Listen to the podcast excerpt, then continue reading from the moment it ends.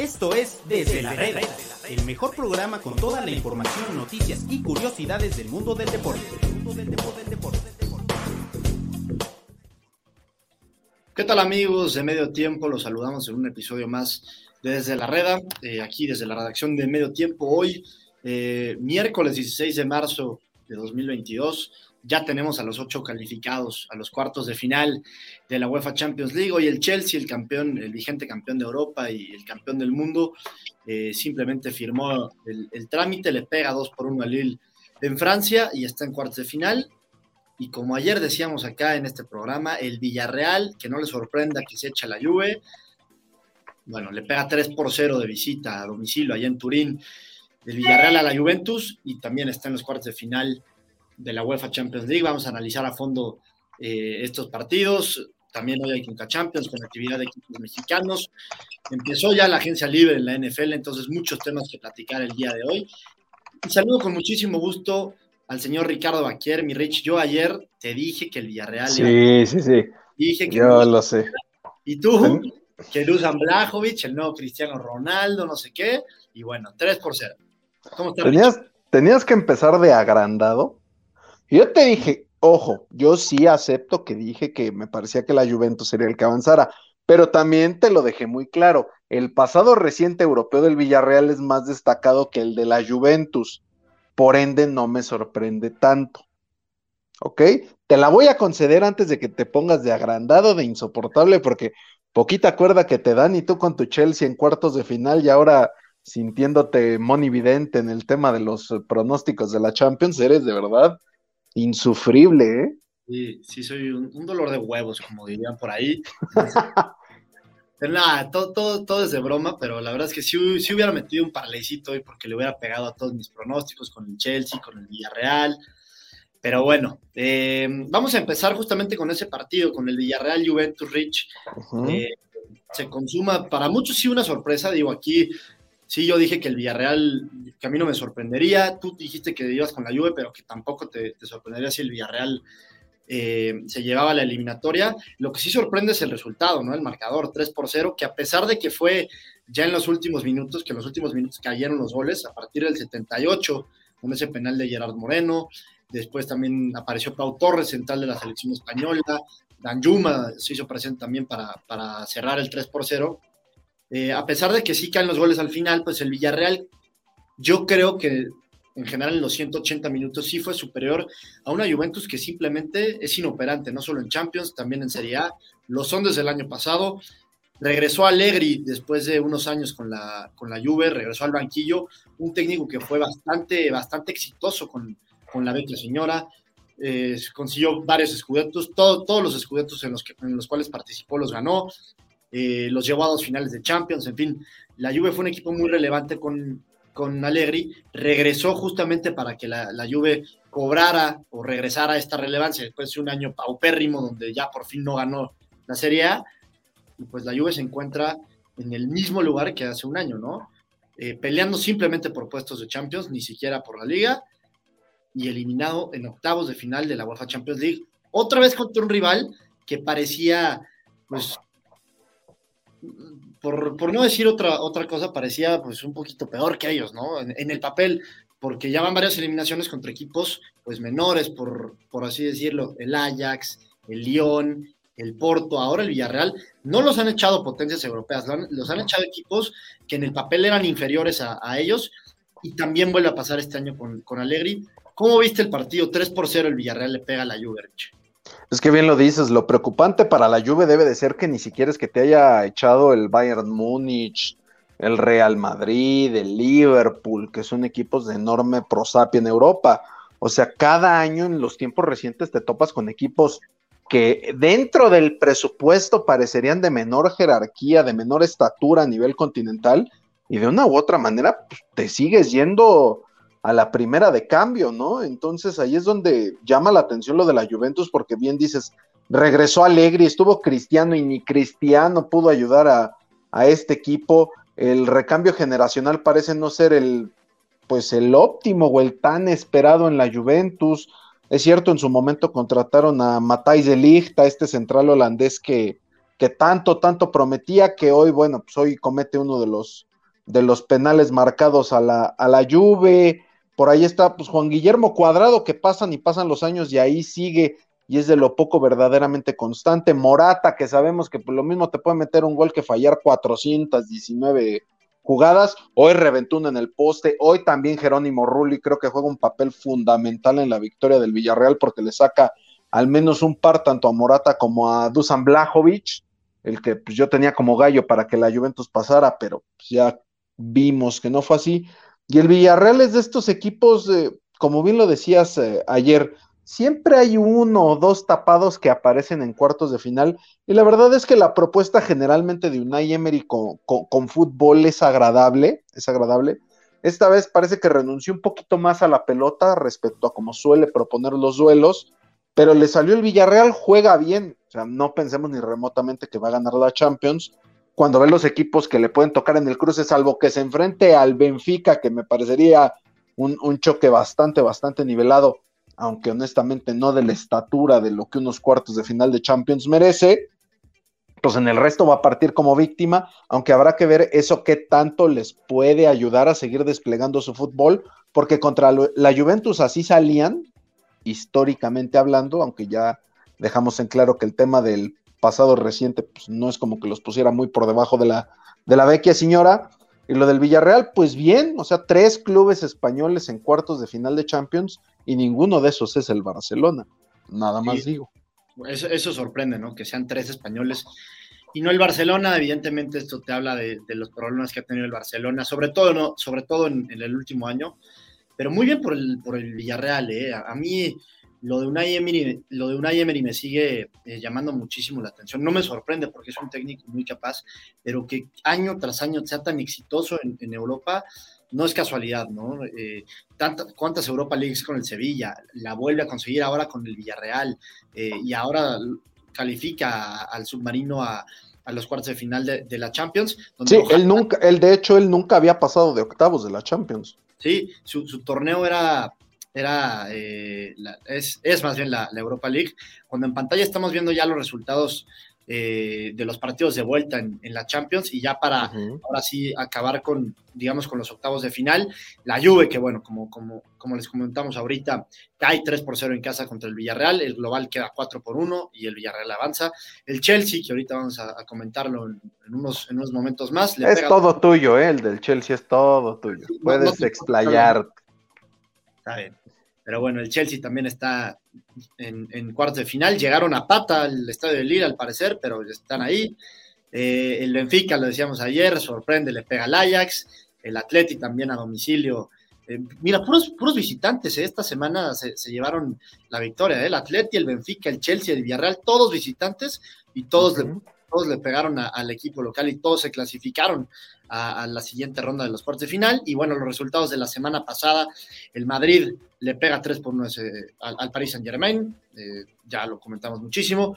El City, que bueno, ya está más que tramitado su pase a los cuartos de final, empató con el Sporting de Lisboa. El Liverpool cae en casa con el Inter, pero ya lo había resuelto también en la ida. Y el Bayern, lo que sorprende es que eh, no que ganara 7-1, lo que sorprende es que no ganara la, la ida, ¿no? Empató 1-1 con el Salzburg y luego en la vuelta ya les pasó por encima, pero bueno, ahí los resultados y ahí los clasificados a, la siguiente ronda de, la Champions. Te decía yo de, de Unai Emery Rich cuando vemos otra vez en pantalla, ahora esta vez ya solamente los, los clasificados a cuartos de final. Vamos, eh, nada más si me permites, hablando de los que están en cuartos de final, eh, una paridad entre ingleses y españoles, ya lo decíamos, tres clubes de España, Real Madrid, Atlético y Villarreal. Hay tres ingleses que son el Chelsea, el Liverpool y el Manchester City. Por supuesto, igual sorprende cuando hablas de ingleses en Champions no ver al Manchester United. Y Alemania y Portugal que meten a los clubes más eh, ganadores, tanto a nivel local como continental que tienen, que son el Bayern Múnich y el Benfica.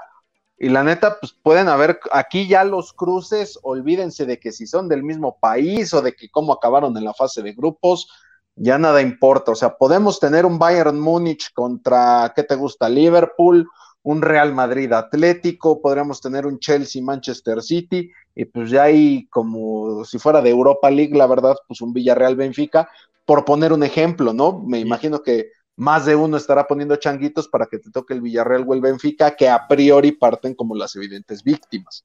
Sí, ojalá, ojalá no toque ese, ese partido entre Benfica y Villarreal. Eh, porque sí sería unos cuartos de final dignos de, la Europa League. La neta, buenos equipos, pero, pero como siempre, ¿no? Siempre hay estos equipos, como lo dije yo ayer, como ya lo mencionaste tú, siempre hay estos equipos que pues que no se espera, pero se llegan a meter ahí de, pues como de panzazo, por cualquier razón se llegan a meter a cuartos de final, y esos son el Benfica y el Villarreal este año, aunque son, son buenos equipos, no de la élite europea, ojalá no se vayan a enfrentar entre ellos, es lo único que, pedimos. Y bueno, Rich, eh, ya hablamos del Villarreal Juventus, rapidísimo, el Chelsea ahora sí ya eliminó al, al Lille, le pegó 2-1, por ahí sufrió un ratito el equipo de, Thomas Tuchel, el campeón de Europa, porque empieza perdiendo el partido, por ahí del minuto 30, un penal en contra del Chelsea, por una mano de Jorginho, bien marcada por parte del árbitro, y Burak Yilmaz, este goleador del equipo de Lille, que fue importantísimo para que el equipo francés ganara la Ligue 1 la temporada pasada, ponía el 1 por 0 para el Lille, la verdad es que el estadio estaba muy metido, y por ahí se le, se le empezaba a complicar un poco las cosas al Chelsea, pero este equipo de Tuchel tiene mucha mentalidad ganadora, a pesar de que no tiene, sí tiene buen plantel, evidentemente, no el mejor del mundo. Sí, sí, sí. Claro, pero, pero lo que más tiene este equipo de Tuchel, que bueno, como sabrán, yo lo veo mucho, es que eh, mentalmente son muy fuertes, ¿no? Eso es, es muy difícil eh, pasarles por encima, es muy difícil ganarle a este equipo. A veces, muchas veces no juegan bien, hoy fue el caso, creo que hoy no jugaron tan bien, pero es un equipo muy efectivo y que acaba sacando los resultados. Al final del primer tiempo, un gol importantísimo de Pulisic para empatar el partido y eso le bajó los ánimos muchísimo a Lille, muchísimo, ¿no? Porque iban ganando 1-0, estaban solamente un gol con la gente totalmente en, pues encima, ¿no? La gente muy metida en el partido y antes de que acabe la primera mitad cae el gol de Pulisic y esto enfrió completamente a la gente, a Lille, que en el segundo tiempo Lille salió un poquito, sí, con energía, buscando otra vez el resultado, no le alcanzó, defendió bien el Chelsea y al final prácticamente lo mató ahí con, una, con un buen gol de Aspilicueta, 2 por 1 el Chelsea, el campeón de Europa sigue vivo en la Champions Rich. ¿Para qué está el Chelsea en, en esta Champions? y, cómo viste en general la, eliminatoria. Facilita, ¿no? Para el Chelsea sufrió poquito, pero, pero de trámite, ¿no? A destacar lo de Pulisic, que se convierte el primer jugador de la región de CONCACAF que mete gol en un partido de ida y vuelta de una misma serie de Champions League. O sea, pues un dato no menor me parece. Ya no vamos a entrar en el tema de quién es el mejor jugador de CONCACAF. Yo, y eso, yo que lo critico muchísimo, ¿eh? A Pulisic. Sí, sí, sí. Yo sé que tú eres un crítico acérrimo que tú quisieras tener al Tecatito Corona y a Raúl Jiménez en el Chelsea, ¿verdad? Pero pues no se puede, no se puede. Eh, lo del Chelsea, entonces, insisto, lo de Pulisic, bueno, a destacarlo, creo que en el papel era evidente que el Chelsea partía como amplio favorito antes de que se supieran de todas las sanciones que les están aplicando al club londinense y después de ellas también, o sea, si ellos, eh, me parece que ellos solitos se complicaron de más eh, el, trámite del partido, si bien el Lille sabemos que la temporada pasada sorprendió a todos quitándole la liga al PSG con la notable participación de Eugenio Pisuto en el desfile con un par de fotos, porque pues de en más no, el mexicano la verdad es que nada aportó, y ya lo decías, ¿no? Burak Yilmaz, el, el turco, que pues es el que se encarga de hacer prácticamente todo en ese equipo, o lleva gran parte del peso ofensivo del, de Lille, pero pues, no les alcance, la lógica se impone. El Chelsea sigue vivo el campeón vigente de la Champions, aunque no se nos olvide. Bien mencionas el tema de las limitaciones que pueden enfrentar. Importante saber, tú estarás más enterado incluso, el tema de la prohibición de aficionados en el estadio, que pues para un partido de Champions, entiéndase de ida o de vuelta, pues tener que jugar a puerta vacía a diferencia de la pandemia que todos seguían esa regla, aquí, pues el que tú jugar vacío y que en la vuelta o en el primer partido sí te tengas que ir a meter, no sé, al Allianz Arena, al Bernabéu, al Estadio de la Cerámica de Villarreal. Anfield. Si hay ahí ciertas, a Anfield, o sea, si hay, si hay por ahí tal vez un pequeño hándicap. Sí, sí, eso, un poquito complicado porque qué va a pasar con los aficionados que tienen, digamos, su, por, así decirlo, abono, ¿no? Es que ni los abonados, ajá, ni ellos pueden entrar. E, ese es el gran tema, ¿no? El, otro día el Chelsea recibió en casa al, al caso y ya tenían esta prohibición de que no podían vender boletos, pero la gente abonada para, para, la Premier League sí pudo estar en el estadio y prácticamente estuvo lleno Stanford Bridge. Acá es diferente, acá se supone que los abonados o los que tienen sus, sus boletos para toda la temporada, eh, tampoco van a poder entrar. Entonces habrá que ver qué pasa. Habrá que ver eh, si el Chelsea juega la ida de local o si, juega la vuelta, porque esto le daría un poquito más de tiempo, si llegara a jugar la vuelta de, local, le daría un poquito más de tiempo para que se realice la venta del club y esto ya les podría permitir tener gente, pero bueno, es un... Bueno, es una semana de diferencia, me parece, entre los juegos de ida y vuelta, o sea... Pero en una semana... Tampoco es que vayas a vender jugos de piña, güey. O sea, vas a vender un equipo. Sí, pero, o sea, en el momento que ya se establezca, digamos, que ya se va a vender, me parece que el gobierno puede empezar a aflojar un poquito. Pero bueno, ya veremos qué, qué pasa. La verdad es que es un tema complicado, que yo tampoco, o sea, sí lo sigo, pero tampoco pues soy un experto en, eso, ¿verdad? Pero bueno, el, Chelsea en cuartos de final, eh, facilito. Ojalá, ojalá, no solamente por la gente que le va al Chelsea, sino ojalá por el espectáculo y por todos los fans, eh, que sí pueda haber gente en, el estadio del Chelsea en Stamford Bridge, porque la neta, qué hueva ver un, partido otra vez a puerta cerrada, ya, ya sufrimos mucho con eso. Ojalá un partido de cuartos de final de Champions lo, lo podamos ver con gente al, al 100, con capacidades al 100 en todos los estadios, ¿no? Y ojito a las posibles reacciones de la gente, de los aficionados este, del Chelsea, que puedan estar un tanto cuanto inconformes. No vaya a ser que se postren afuera del estadio y se vayan a poner medio rijosos. No, no, no estamos en México, no estamos en México y allá sí hay medidas. Entonces... Ah, bueno, te recuerdo, te recuerdo que hace 20 años los desmadres eran en Inglaterra y no en México. Sí, pero bueno, eh, habrá que seguir esa situación. Repito, ojalá si se pueda jugar con gente en Stanford Bridge. Eh, pero bueno, el Chelsea clasificado a, los cuartos de final, el Lille, pues un equipo irrelevante, no vamos a hablar de Lille, pero de lo que sí vamos a hablar, mi querido Rich, ya cambiando de tema, ya que le platicamos un poquito a la gente eh, sobre cómo quedan o qué equipos quedan en los cuartos de final. Eh, recordar a la gente igual que el, sorteo es el viernes a las 5 de la mañana y es donde vamos a saber no solamente los enfrentamientos para cuartos de final, sino también las llaves, ¿no? Porque para semifinales antes había sorteos sobre los cuatro equipos que quedaban, ahora no, ahora ya hay llaves y de, de estas llaves nos vamos a enterar también eh, el, viernes. Entonces, eh, para que estemos, estemos pendientes, invitar a la gente y recordarles también que estamos a través de YouTube, estamos en, Facebook y estamos en Twitch, mándenos sus comentarios, acá los vamos a leer, eh, participen y para, pasar un buen rato, para que le digan a Rich. hablemos, hablemos relajados de fútbol y de otros deportes. Sí, sí, sí, completamente de acuerdo. Vamos a seguir un poquito con fútbol. Ahorita vamos a entrar al tema de, la agencia libre de la NFL, que como cada año se está poniendo bueno, ya empezó el, nuevo año, pero bueno, ahorita hablamos de eso. Vamos a, cerrar con el tema de fútbol, Rich, con el tema de Conca Champions. El día de hoy, eh, los equipos mexicanos, tanto Cruz Azul eh, por un lado, León por, por el otro, eh, van a jugar sus partidos de vuelta. Cruz Azul y Pumas. Cruz Azul y Pumas, perdón, sí. Cruz Azul y Pumas van a jugar sus partidos de vuelta en la, en la CONCACAF. ¿Qué digo? León y Pumas necesitan el mismo milagro, entonces aplica para los dos. El, de León es mañana, si no me equivoco. Hoy es Cruz, Azul y también Pumas. Cruz Azul va a visitar a Montreal en, Canadá. Ese juego es primero y ya después a las nueve de la noche aquí en el Olímpico Universitario. Pumas contra New England Revolution. Eh, Cruz Azul, que bueno, ya lo hemos hablado, ¿no? Y lo hablamos muchísimo la semana pasada.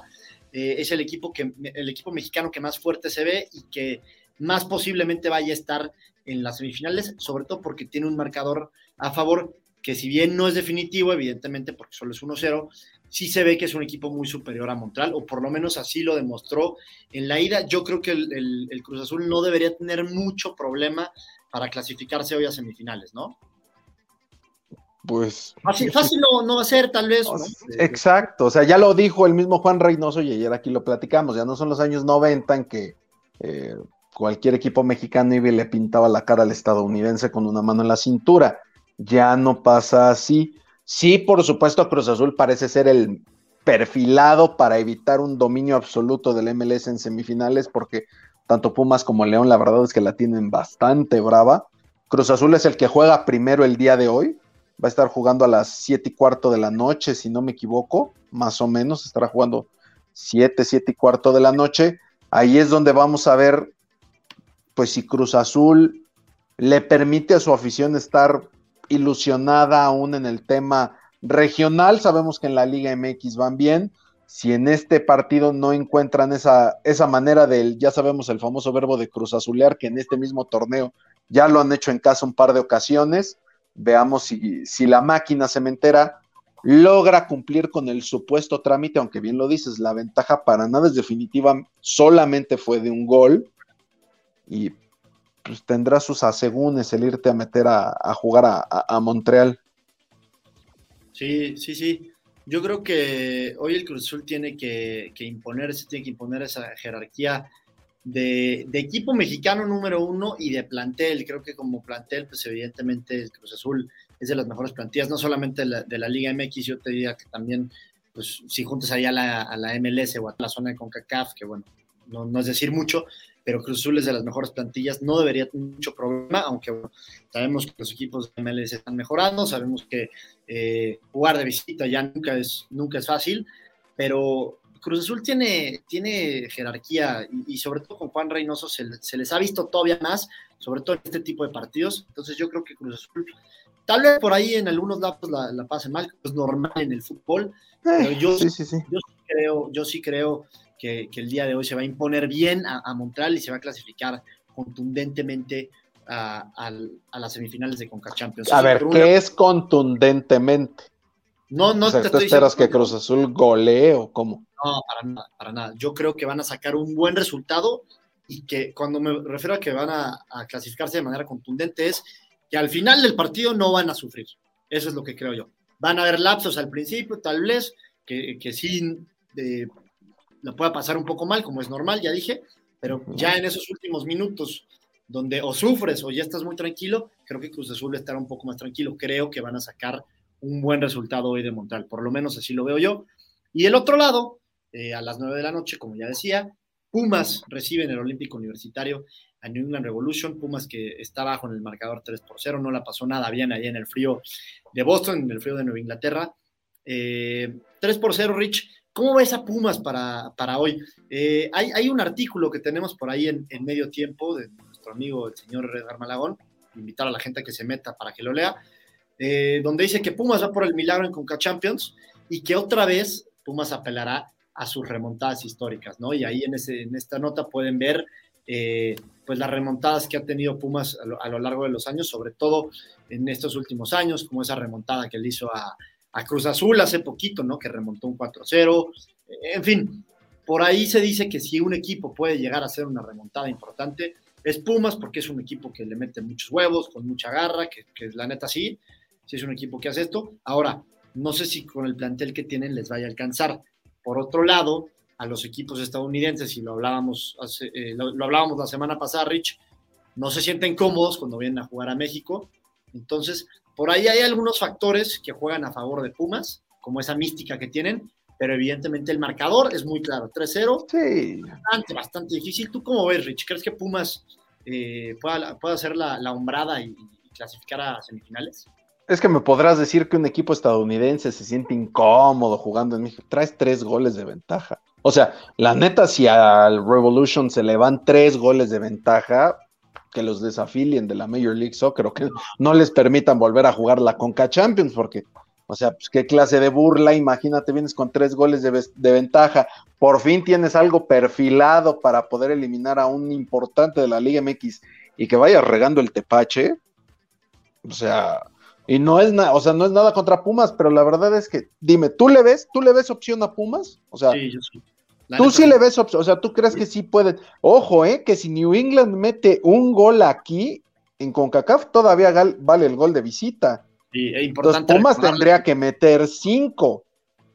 Ya quiero ver yo a Diogo de Oliveira intentando meter cinco goles, o a Dineno, que pues a veces no le meten gol, pero ni a la muralla china, güey. O sea el tema de Pumas es que viene de una rachita medio mala, ¿no? O sea, perdió evidentemente el de... Es que así son los Pumas de Lilini, o sea...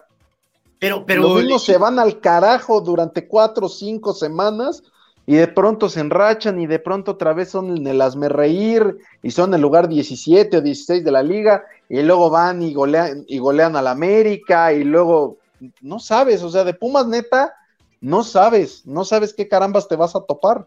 Sí, es complicado el, tema de Pumas porque sí tiene rachas donde sorprenden y andan muy bien, como empezaron este torneo, como cerraron el pasado. Tiene rachas bastante malas como la que vive ahorita, perdió con Cruz Azul, con New England. no le pudo ganar a la América en casa, perdió con Santos también de, visita, eh, y como empezó el torneo pasado también, ¿no? Bastante mal, entonces muy complicado con, Pumas, pero yo, yo creo, un factor importantísimo para mí va a ser la gente. ¿Cómo va a estar la entrada hoy en, en Ciudad Universitaria, en el Olímpico Universitario? Si la gente está metida, si la gente apoya, si está ahí un Olímpico Universitario que pese, como sabemos que sí puede llegar a ser, entonces yo creo que Pumas puede llegar a tener cierta, cierta posibilidad. Creo que, le va a costar a New England un poco el, tema de la altura, le va a costar eh, sí jugar aquí en la Ciudad de México, entonces por ahí siento que Pumas va a estar cerca. No te puedo decir que, la van a, que, que lo van a lograr, pero yo sí creo que Pumas va a estar por ahí cerca. Va a poner emocionante la, la eliminatoria y me parece que sería bastante bueno, ¿no?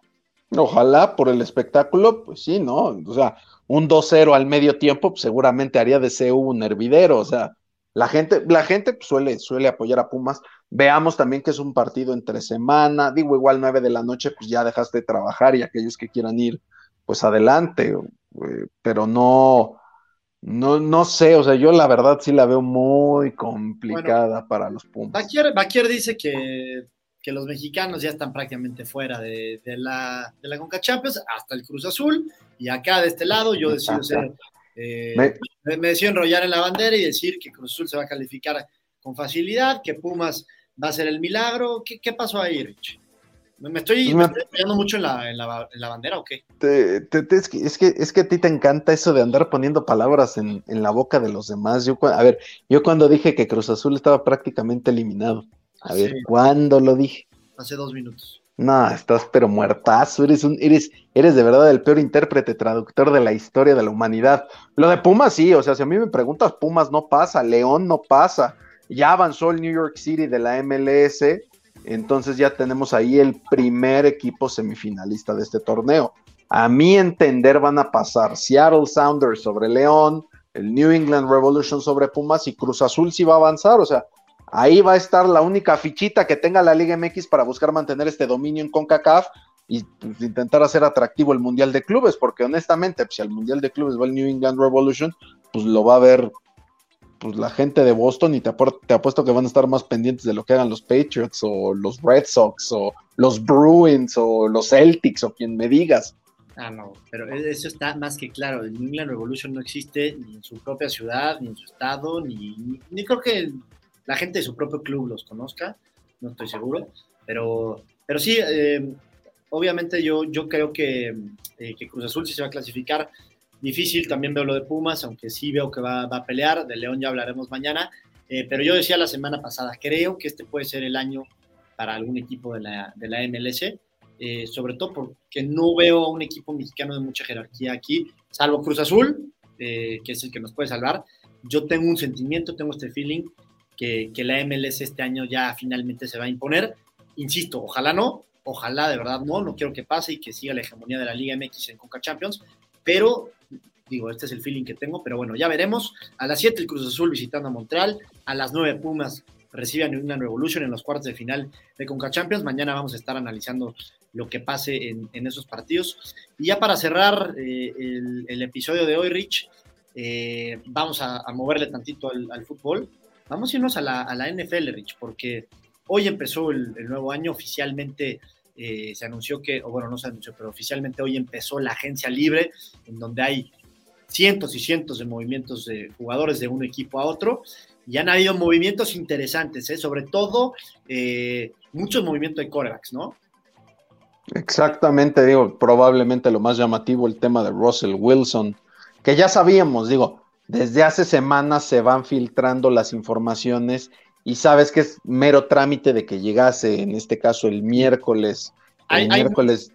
Hay, muchos, eh, muchos eh, movimientos que ya se anuncian desde antes, como este Russell Wilson, y hay muchos otros que ya se empiezan a anunciar a partir de hoy. Perdón, no te oí, ¿qué pasó? No, que, que te decía que hay muchos eh, movimientos que se anuncian antes, Ah, sí, sí, sí. Agencia libre que ya sabemos que van a pasar, como fue el caso de Russell Wilson y muchos otros, y hay también otros que se empiezan a anunciar a partir de hoy que antes no sabíamos. Exactamente, sí. O sea, al final, generalmente los, lo que se refiere a canjes, como el caso de Russell Wilson, que se va a Denver a cambio de muchas selecciones colegiales, de algunos jugadores, Eso se van filtrando desde mucho antes y el miércoles, es decir, este día que comienza formalmente el nuevo año de la liga, se hace el trámite oficial. Ya son los equipos que tuitean, ah, pues bienvenido Russell Wilson y hacemos la presentación y todo ese tema. Es, me parece, pues, de los movimientos más, más interesantes, por ejemplo, el de Khalil Mack, que se va a los Chargers, que están armando una defensiva de miedo también con JC Jackson, el, esquinero eh, que, que, estaba con los Patriots. Creo que están haciéndolo bien. Los mismos Broncos, además de Russell Wilson con Randy Gregory, que era de los Cowboys, este defensivo que se especializa en, presionar al coreback, que vaya que lo van a necesitar, porque el oeste de la americana va a ser un, va a ser de miedo o sea, de verdad de miedo, los cuatro equipos en esa división son dignos de playoffs y va a estar brutal la carnicería, ¿eh? Brutal, de verdad. Obviamente lo de Aaron Rodgers, que va a seguir en Green Bay, que ya lo teníamos eh, pues perfectamente sabido. Lo de Mitchell Trubisky, que es el nuevo coreback de los Steelers, el heredero de Ben Roethlisberger, aunque más de un aficionado de Pittsburgh se ha de querer pegar un tiro, porque si agarraste la basofia más basofia que había disponible, y así vamos, ¿no? El tema de los Rams, que se hace unos minutos se, se, dio a conocer que van a perder a Von Miller, que fue una de las piezas clave de la defensiva para ganar el Super Bowl. Se va a ir a los Bills, el caso de los Bengals que llegaron al Super Bowl. Pues como siempre le apuestan a jugadores medianitos, ninguno del otro mundo, pero haciendo especial énfasis en la línea ofensiva, que fue lo que les costó el título y así es como se van generando las contrataciones durante las próximas tres semanas, si no me equivoco, es que es periodo de agencia libre y todavía hay algunos nombres interesantes que no tienen eh, destino fijo. Sí, varios nombres que quedan ahí disponibles y que seguramente en las próximas horas o próximos días les van a estar haciendo ofertas y seguro van a firmar con un equipo. Temas puntuales, Rich, sí, el tema de los Bengals, acá lo platicamos muchísimo, sobre todo durante los playoffs, que tenían que ir durísimo por línea ofensiva y, ya hicieron, por ahí me parece, dos movimientos eh, en la línea ofensiva, justamente ya para empezar a proteger a, Joe Burrow. Entonces me parece que del librito esas, esas firmas del equipo de los Bengals, habrá que ver cómo, cómo le salen, evidentemente. Eh, segundo lugar, el tema de los Bills, a mí me impresiona, o sea, lo de Von Miller, sí sigue siendo bueno, evidentemente, sigue siendo productivo, no es el mismo de antes, pero sí sigue siendo bastante bueno y lo vimos en los playoffs. Pero Rich le dieron un contrato de seis años por 120 millones a un güey que ya, ¿cuántos años tiene? ¿33? Dijo, es, eh, te mentiría si te doy el dato, no lo tengo. No lo tengo, pero hablamos de un tipo que ya ganó dos Super Bowls. Ajá, sí, sí, sí. O sea, hablamos de un tipo que tiene más de 30 años, sí. No, no, es, es, un, o sea, es una leyenda y va a ser el Salón de la Fama, sin duda alguna, Von Miller. Pero pagarle 120 millones por seis años a un tipo que no le quedan tantos años de productividad, no sé. Bueno, ¿eh? en este caso lo importante será ver cuánto del dinero está garantizado, cuánto va en los primeros probablemente dos o tres años que sea lo más factible que pueda jugar. Después, si ya el, contrato está estructurado a manera de que anualmente hay una opción de salirse y que la penalización en el tope salarial no sea tan alta para los Bills. Todos esos tejes y manejes que hay dentro de un contrato de la NFL que son importantísimos porque, insistimos, cada una de las 32 franquicias tiene el mismo tope salarial, es decir, todos gastan lo mismo. No hay manera de que te pases de esa cifra. Es, es, eh, está totalmente penado por la liga. Entonces, este juego de abaco, de calculadora, es lo que, lo que resulta muy, muy interesante en la agencia libre. ¿Cómo le haces para acomodar semejantes piezas? Sí, Sí, claro, esto es, es, la NFL en su más puro estilo, ¿no? No solamente esos cinco meses de temporada, ya después lo que viene con temas de contratos, la verdad es que también es muy, muy interesante, pero bueno, digo, insisto, a mí me sorprende mucho ese tema de Von Miller, seis años, 120 millones, eh, me parece me parece muchísimo, pero bueno. No, bueno, hay Aaron Rodgers, cuatro años, 200 millones. Pero la posición de coreback es un poquito distinta, ¿no? O sea, sí, pero o sea, también. Se retiran, se retiran un poquito más, más veteranos. Para alguien como, como Von Miller, que vive puramente de lo, físico, me parece que no, no, sé si es la mejor opción o haya sido el, el, movimiento más inteligente, firmarlo tan a largo plazo, seis años, por tanto dinero a un tipo que ya, o sea, ya su, su prime ya lo vivió. Pero bueno, al final hablamos de que los Bills están en modo de ganar ahorita. O sea, no se nos olvide que contra los Chiefs perdieron probablemente el juego más loco en la historia de la postemporada del NFL.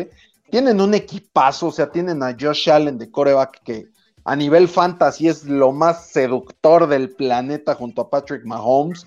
y que el tipo produce porque sabe correr, sabe pasar, tiene cuerpo de linebacker ese cabrón, o sea, es una bestia. Eh, tiene su, como receptor abierto Stephon Diggs, que es un prime, es uno de los mejores en su posición. Tienes una defensiva que siempre, por lo menos en los últimos dos, tres años ha estado dentro de las tres mejores de la liga en todas las categorías. Entonces, esas pequeñas piezas que te pueden hacer falta, como los Rams en su momento fueron por Jalen Ramsey, por Von Miller, pues es justo lo que parecen estar haciendo los Bills para ponerse en modo ganar ahorita, porque aparte la conferencia americana va a ser una carnicería. Ya decíamos, los cuatro del oeste, o sea, Raiders, eh, Chiefs, Chargers, eh, Broncos, los cuatro están durísimos. Los Bengals como campeones de la AFC, tienes a los Bills también, o sea, está, está canijo. La, americana va, a estar muy, muy buena este año, sin duda alguna. En la nacional por ahí hay, más claros favoritos. Eh, el último tema puntual que quería tocar, Rich, justamente es el tema de corebacks. Va a ser una agencia libre o está haciendo una agencia libre con muchos movimientos de corebacks. El tema de Russell Wilson, como ya dijiste tú. Eh, Aaron Rodgers regresando a Green Bay, Carson Wentz que lo mandan a, Washington y por ahí van a seguir los movimientos. Eh, está por ver qué pasa con Dishon Watson, que ya es un hecho que se, que se quiere ir de Houston, que lo van a mover.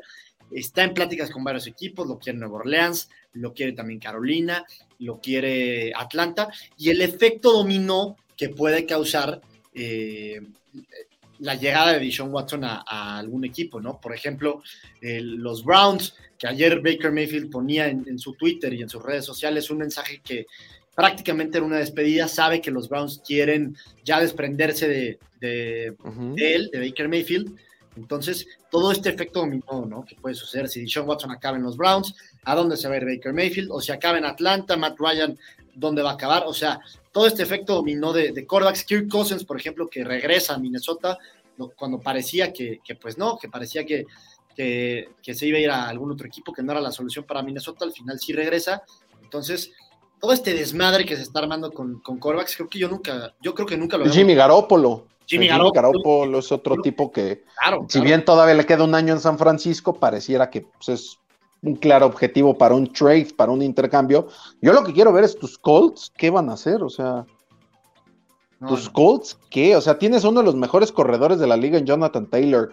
Tienes una línea ofensiva de, de primerísimo nivel. O sea, tienes a Michael Pittman Jr. como, como receptor abierto, que me parece no es élite, pero me parece un buen receptor. Eh, tienes una defensa, tienes a, ¿cómo se llama? Darius Leonard, ¿no? Me parece el que aparte fue líder ya tacleador de la NFL. O sea, tienes, tienes muy buenas piezas, pero ahí está el tema. Un, equipo sin coreback le cuesta muchísimo. Y yo no entiendo, o sea, entiendo igual y el canje de Carson Wentz, aunque me parece que no lo había hecho tan mal, pero el tema es ahora, pues, me extraña que no suene de Sean Watson para ellos. No sé si por el tema de la rivalidad divisional con los Texans pase por ahí o, o que tenga que ver. Entonces, tal vez apostarías por Jimmy Garoppolo, que se encontraría en un escenario similar al de San Francisco, en el que supuestamente él no debe de ser el que te gane los partidos.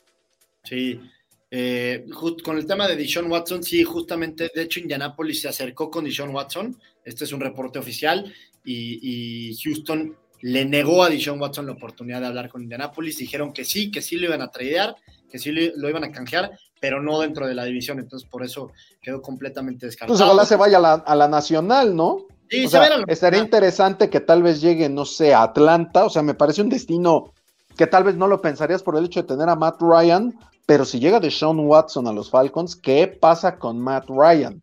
Claro, no, te digo, va a ser un efecto dominó eh, impresionante, algo que nunca habíamos visto, creo, en, el mercado de, corebacks, tantos movimientos.